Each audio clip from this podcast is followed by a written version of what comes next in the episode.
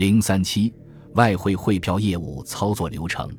研究美第奇家族银行的权威学者雷蒙德·罗弗依据15世纪的文献，归纳了当时的四种外汇汇票交易。不过，为了帮助大家理解，我们把外汇兑换业务分为两大类：真的和假的。真的兑换无非是两种情况：第一种，将一种金属币换成另一种金属币。例如，把佛罗伦萨的金币佛罗林换成威尼斯的银币达克特，放在今天，就好比我们去欧洲旅行前用人民币换欧元。第二种是标准的外汇汇票业务，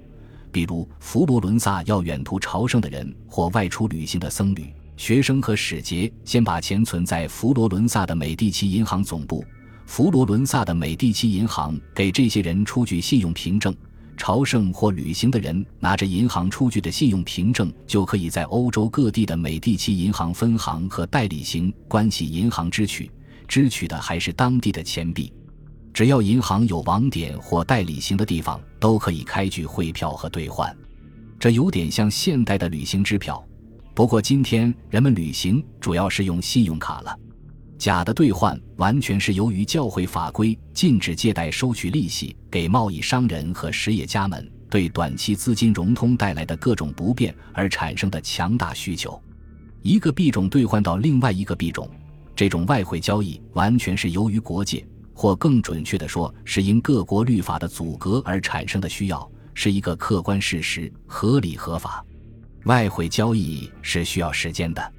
当时天主教的圣典学者们允许这种外汇汇票交易的原因，就是他们认为是空不能分割，空间的转换必然需要时间，所以在空间上从一个地方到另一个地方所需要的时间内进行的外汇汇票业务就不能算作收取的利息。也就是说，汇票交易要想合法，就应该是在将来规定的某个时间段内，在另外一个地点以另外一个币种来完成，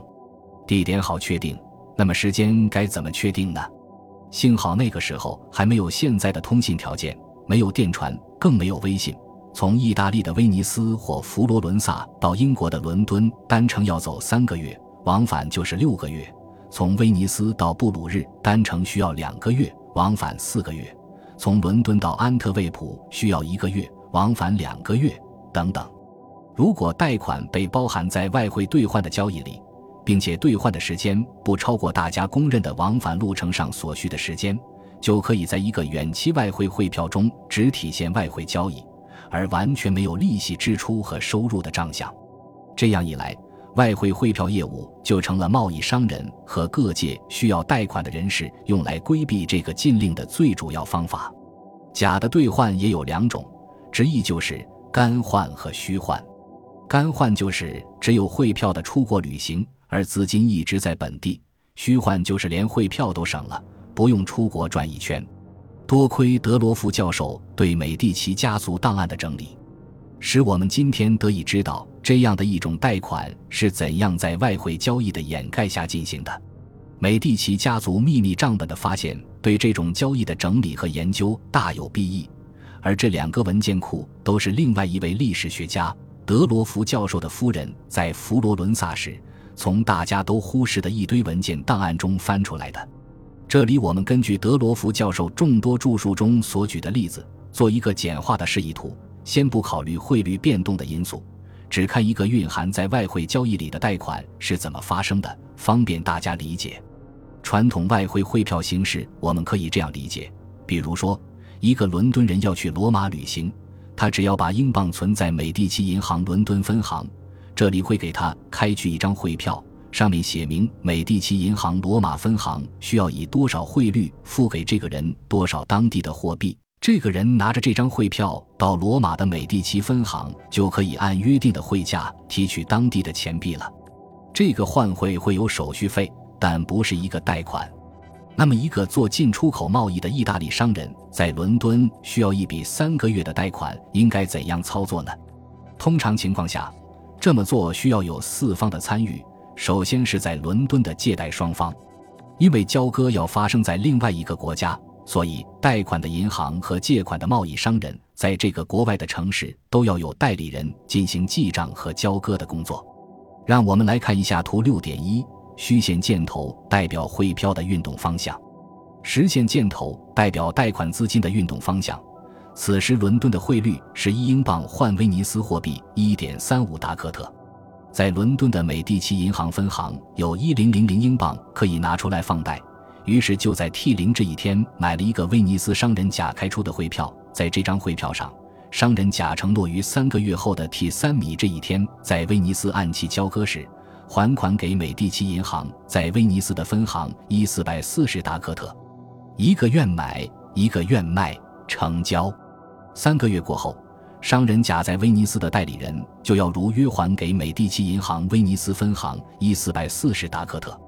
如果此时在伦敦的汇率与三个月前相比没有发生变化，都是一英镑换威尼斯币一点三五达克特，那么美第奇伦敦分行就可以在账本的汇兑损益一栏记一笔九十达克特的汇兑收益，就相当于三个月的利息为百分之六点七的一笔贷款。年化利率在百分之二十七左右，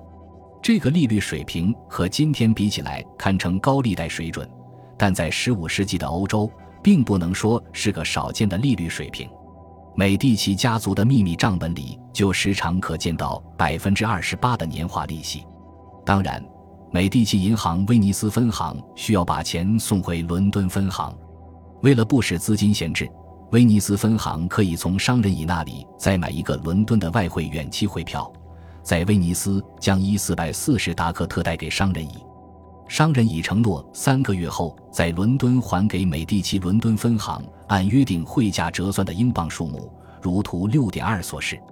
三个月过后，商人乙在伦敦的代理人或代理行就要按三个月前的约定，还给美第奇银行伦敦分行一一百三十八英镑。威尼斯分行也因此可以在自己账本的汇兑损益一栏里记上七十一英镑的收益。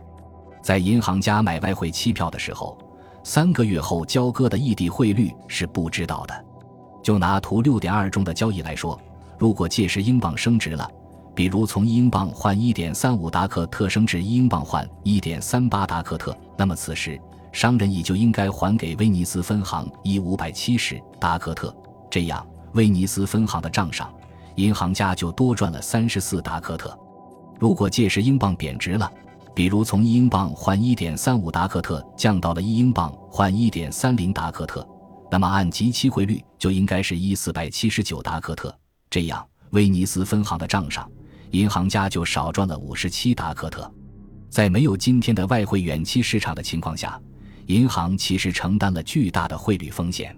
好在在金属硬通货的时代，汇率在较长的时间里是相对稳定的。影响汇率的原因主要是国际贸易改变了资金和货物的流动。用今天的金融术语来说，就是主要受基本面影响。那个时候，汇票期限是依据旅行距离大概所需的天数来确定的。伦敦和威尼斯之间单程不可能走半年。要是这个在伦敦的商人需要一笔六个月的贷款怎么办？请看图六点三。从图六点三我们可以看出，如果将图六点一和六点二的交易连接起来，就是商人甲贷款三个月后还贷款给美第奇银行威尼斯分行，威尼斯分行几乎同时再从同一个商人手里买一个反向的三个月的远期外汇汇票。在这张汇票上，商人甲承诺三个月后在伦敦分行还贷款就可以了。对于一个奔波于两地的贸易商人来说，这种需求一点也不过分。在图六点三里，用浅灰色线表示的部分，其实只是发生在账本上，根本没有真实的交易和交割。也就是说，在这种情况下，代理型威尼斯分行只是记了个账。以规避天主教教规不许收取利息的禁令而已。如果我们把在威尼斯分行发生的只记账没交割的浅灰色线部分忽略掉，只看真实发生的黑线部分，这就是一笔十分清楚的六个月贷款。在 T 零那天，美第奇银行伦敦分行贷给商人甲一零零零英镑；六个月后的 T 六米那天，商人甲还给伦敦分行一一百三十八英镑。三个月算一次账而已。这样一来。对于银行家来说，最妙的是连汇率变动的风险也规避掉了，因为这就是一笔借英镑还英镑的六个月贷款。这个过程就如同今天外汇远期汇率的逆运算。从汇率推导出两个币种的利差，而今天的外汇远期是以两个币种的利差推导出它们之间的远期汇率。本集播放完毕，感谢您的收听，喜欢请订阅加关注，主页有更多精彩内容。